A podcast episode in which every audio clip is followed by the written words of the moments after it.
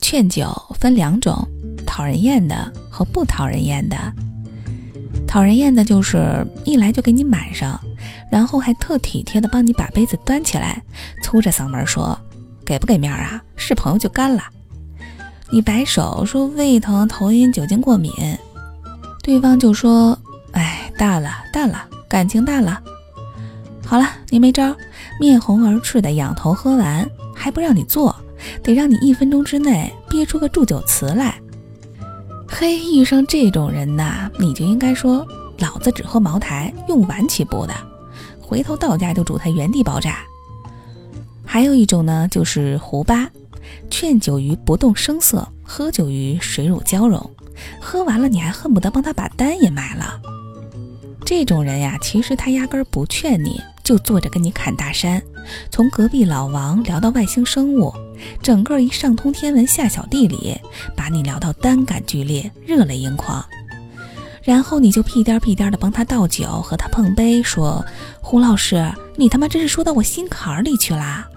你看，你看，这就是段数，胡八其人，无论做人还是喝酒，都很有段数。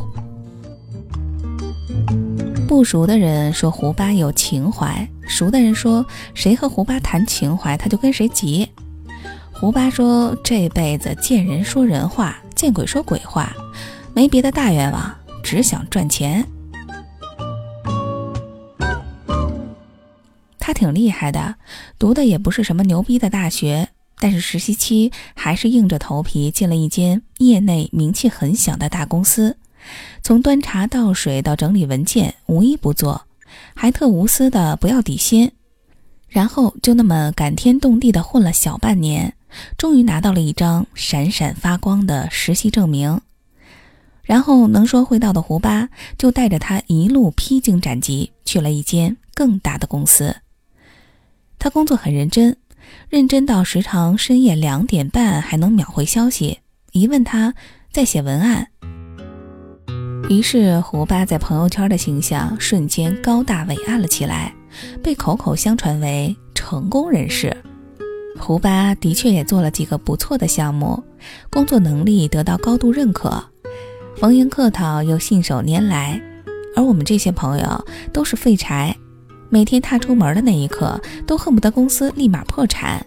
只有胡巴兢兢业业，金光闪闪。于是他成为了我妈重点夸奖对象，一谈起工作，三句话不离。哎，你看人家胡巴认真努力，腰缠万贯；一谈起女友，三句话不离。你看看人家胡巴如何在万花丛中风生水起，招蜂引蝶。是的，胡巴就是那种二十岁的小姑娘看见要崇拜一下，四十岁的大姐姐看见要心疼一下的渣男。人家说巨蟹座出渣男一定是不无道理的。文章出轨的那天，胡巴特别心惊胆战。当时的女友问他：“你不会也这样吧？”他正义凛然地摇头：“走，给你挑个包，以示诚意。”女友喜滋滋地挽着胡巴的手走进商店。一个月后，在朋友圈哭诉胡巴玩弄感情。你知道吗？胡巴和文章同一天生的。如果有一个活动叫“十万个为什么”，那我一定要先问：凭什么胡巴这种渣男就比我们这样的五好青年魅力四射呀？毕竟你仔细端详，他其实也并没有帅到惨绝人寰，也就是异常能吹牛逼、侃大山而已。但依然有很多姑娘前赴后继，我们的朋友小鱼就是一个。大家做了十年好友，眼见小鱼暗恋十年胡巴。小鱼从来都是默默无闻，一声不吭。胡巴身边换了那么多的美女，只有小鱼埋头付出，努力的想要在他旁边有一个不轻不重的位置。我们问小鱼：“就那么喜欢胡巴吗？”小鱼固执的点头说：“是的，就那么喜欢胡巴。”高中的时候，小鱼坐胡巴的前排。胡巴天天在课后吹牛逼，说理想是桂花载酒，仗剑天涯。为了文学诗歌，甘愿坐冷板凳，坐到八十岁。是的，胡巴爱看书，也爱写字儿。投稿不成功，只有小鱼是他的读者。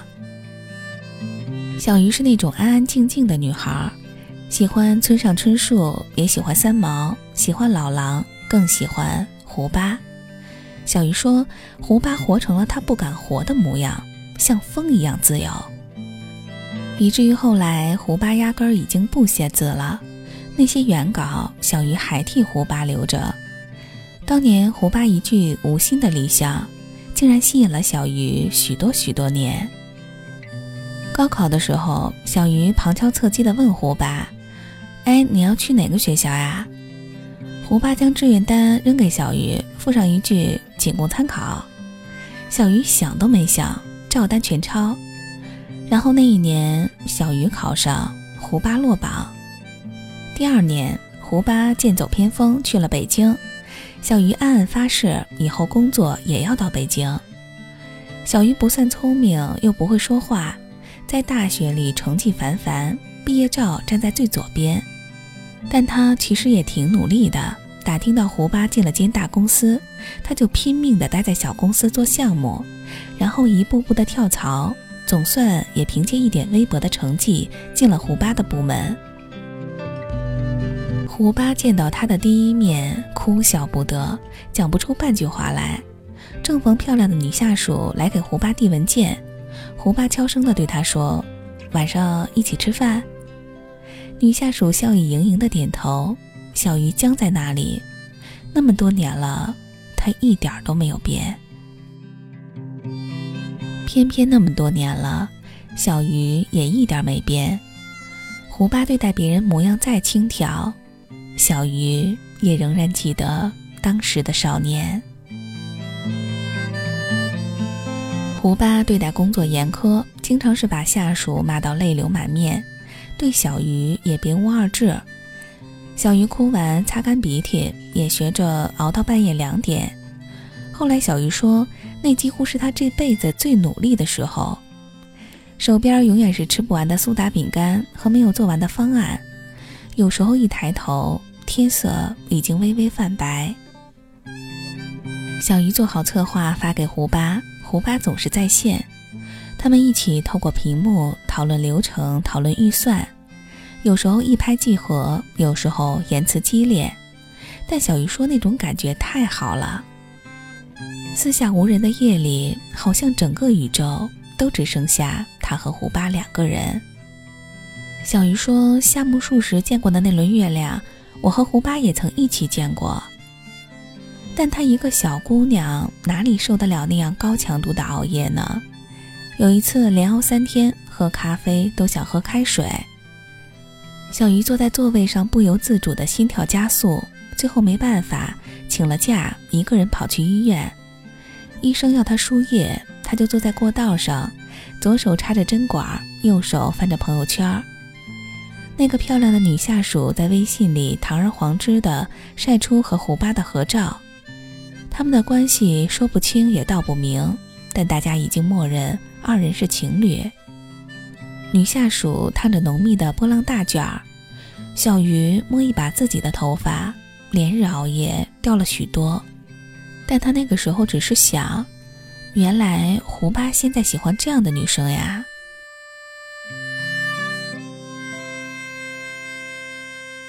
胡巴过生日，逃不过要大宴宾客，小鱼也在受邀的列表之内。说起来，现实挺残酷，也挺可笑的。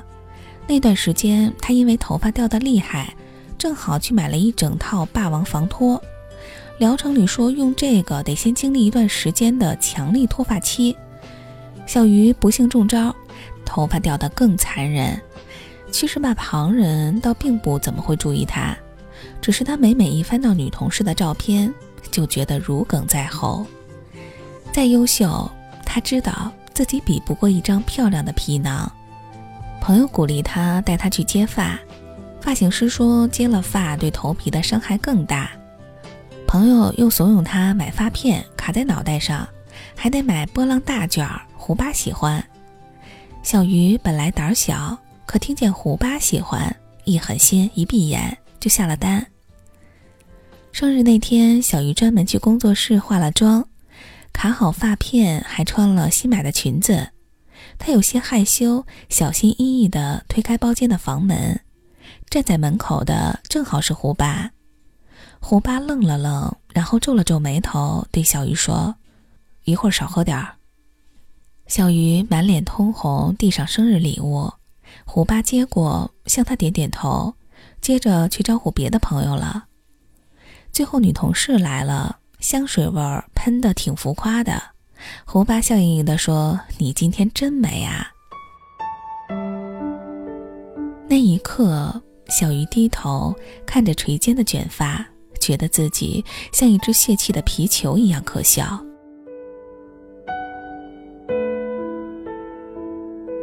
那天大家都很尽兴，狐朋狗友们嚷嚷着先上石盘开背虾，不把胡八吃破产了不走。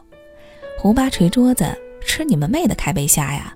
老子都还没钱开背呢，让他们先享受了。”狐朋狗友继续嚷嚷：“妹子，开咱们店里最好的酒，今天有人请客，不喝白不喝。”劝了人小半辈子的酒，估计胡八那个时候最后悔。大家喝到很晚，凌晨两点半，酒桌上的人全趴下了，只有小鱼抱着一杯果汁，正襟危坐。他一个一个人的帮忙打电话、叫车或者叫朋友来接。最后一个轮到胡八，胡八趴在桌子上，浑身冒酒气。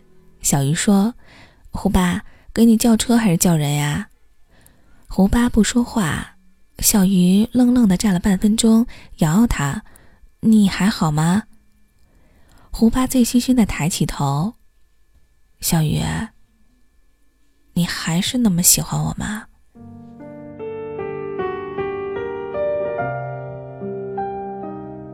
小鱼脸涨得通红，手忙脚乱地摇摇头，又点点头：“你你你喝多了。”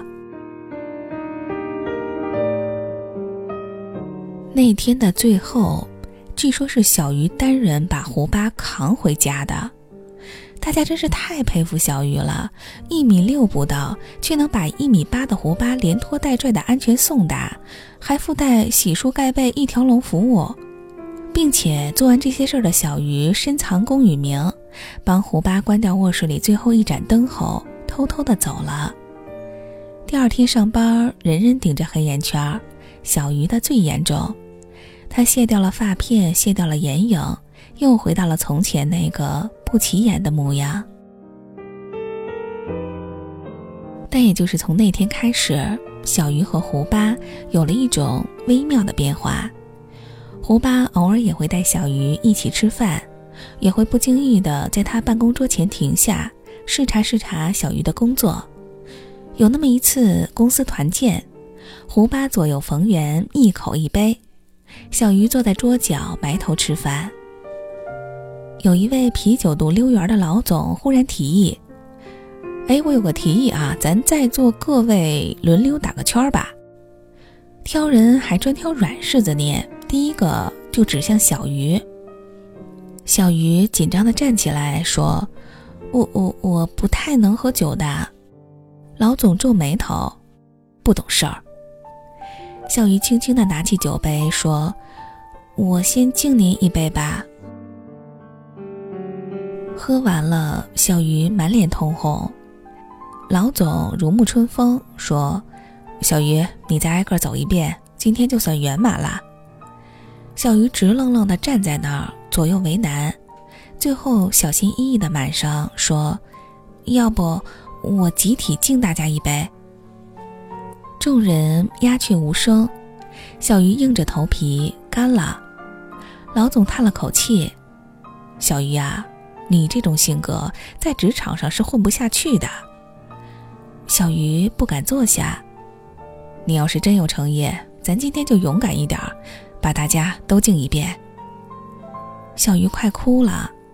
这个时候，胡巴举着一杯酒站起来说：“老总，下属不懂事儿，我来吧。”老总笑着不说话。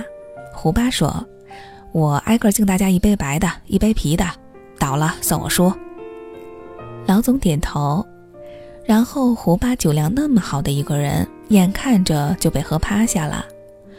夜里，小鱼送他回家，两个人坐在的士后排，胡巴靠着小鱼，他呢喃着：“小鱼。”小鱼应着他，他继续：“小鱼。”小鱼轻声问：“怎么了？”胡巴沉默了好一会儿，最后说：“其实你卷发的模样啊，挺好看的。”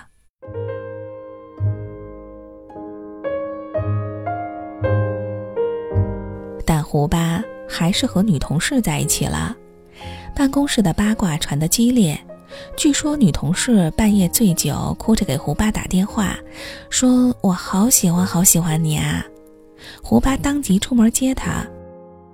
然后颠鸾倒凤一整夜，两个人第二天都容光焕发。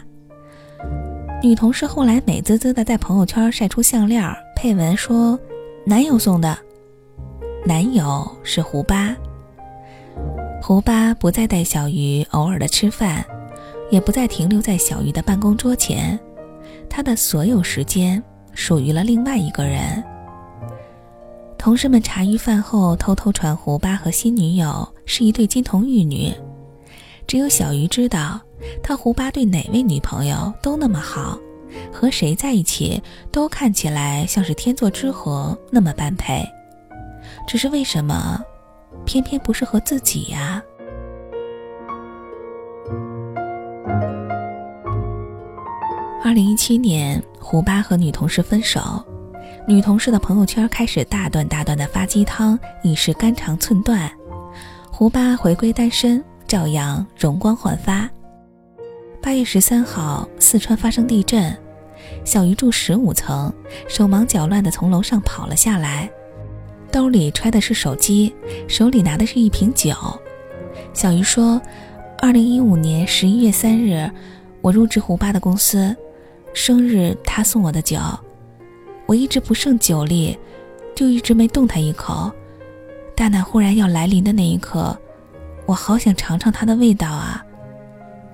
小鱼吸了吸鼻涕。这么多年了，这是胡巴唯一送过我的生日礼物，是我最重要的东西。而它就像这瓶酒，我不能喝，但偏偏想尝一口。说罢，小鱼生猛抬头。直接灌下半瓶，一瞬间面红耳赤。他抬手打电话给胡巴，终于说出了大家都等了十年的那一句：“胡巴，我好喜欢你啊。”胡巴沉默，小鱼泣不成声。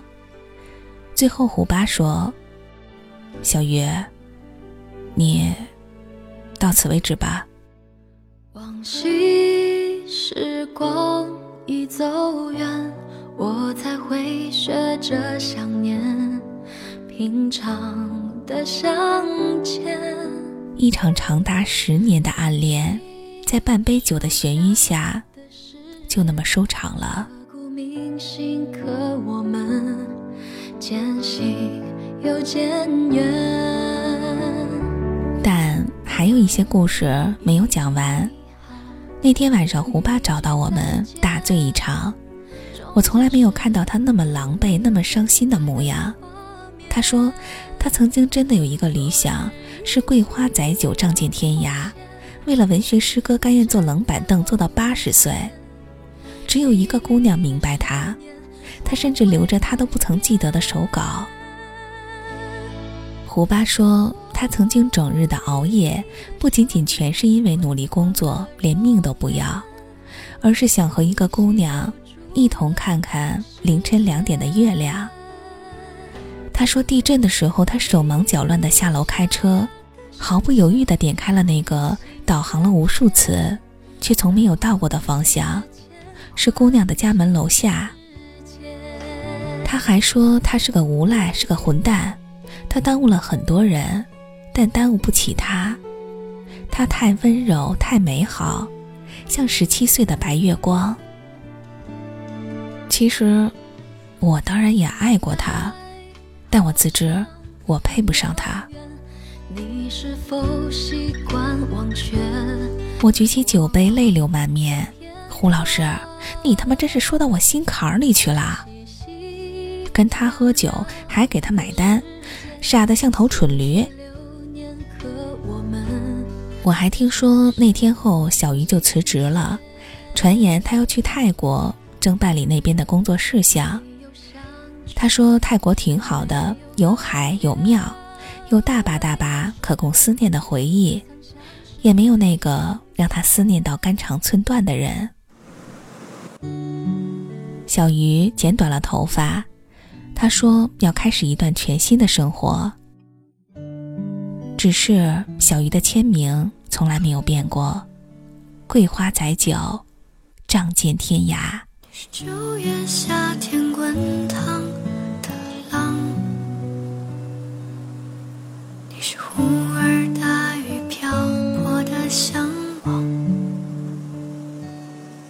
你是飞越山川河流的大梦一场，你是正夜白雪茫茫的路旁，你是南半球的年少风光，你是无言，你是对望，你是隔着落地窗的翅膀，你是小城艳阳高照的清香，你是无力抗拒不停追逐的磁场，你是傍晚落日余晖的方向，你是我不能拥抱的短暂理想，你是旅途，你是故乡。都说暗恋是一个人的兵荒马乱，对方的一个眼神、一个动作，都能让你浮想联翩好几个来回。所有的甜蜜、心慌、忧愁，都是一个人的独角戏，并且演绎的有声有色。大家好，这里是萤火虫日记，我是蓉蓉。嗯，很长时间没有以这样的方式来跟大家打招呼了，因为之前的两个来月吧，一直都在讲一个长篇故事。那么今天带给大家的这个短片呢，是来自于作者姓氏乔，是由微博我在人间讲故事团队出品的。那这个故事让你想到了什么？想起了谁吗？如果遇到了喜欢的那个他，是该告诉他吗？还是让暗恋成为不能说的秘密呢？这个故事啊，倒是让我想起了之前看过的一段话，他是这样说的：你喜欢吃蛋糕，我喜欢和面打鸡蛋；你喜欢唱歌，我喜欢坐在角落喝可乐；你喜欢看风景，我喜欢开车；你喜欢发脾气，我喜欢讲笑话；你喜欢旅行，我喜欢明信片；你喜欢打游戏，我喜欢失眠；你喜欢女神，我喜欢你。在这场暗恋里，咱们可谓配合的天衣无缝呀。嗯，虽然文中的小鱼的这场暗恋就这么悄无声息的结束了，但是或许就是这样的结局，保留住了青春时代最美好的一段时光，而心里的那个人在心中会一直都是美好的。这大概就是对青春的一种致敬，也是对自己的一种救赎吧。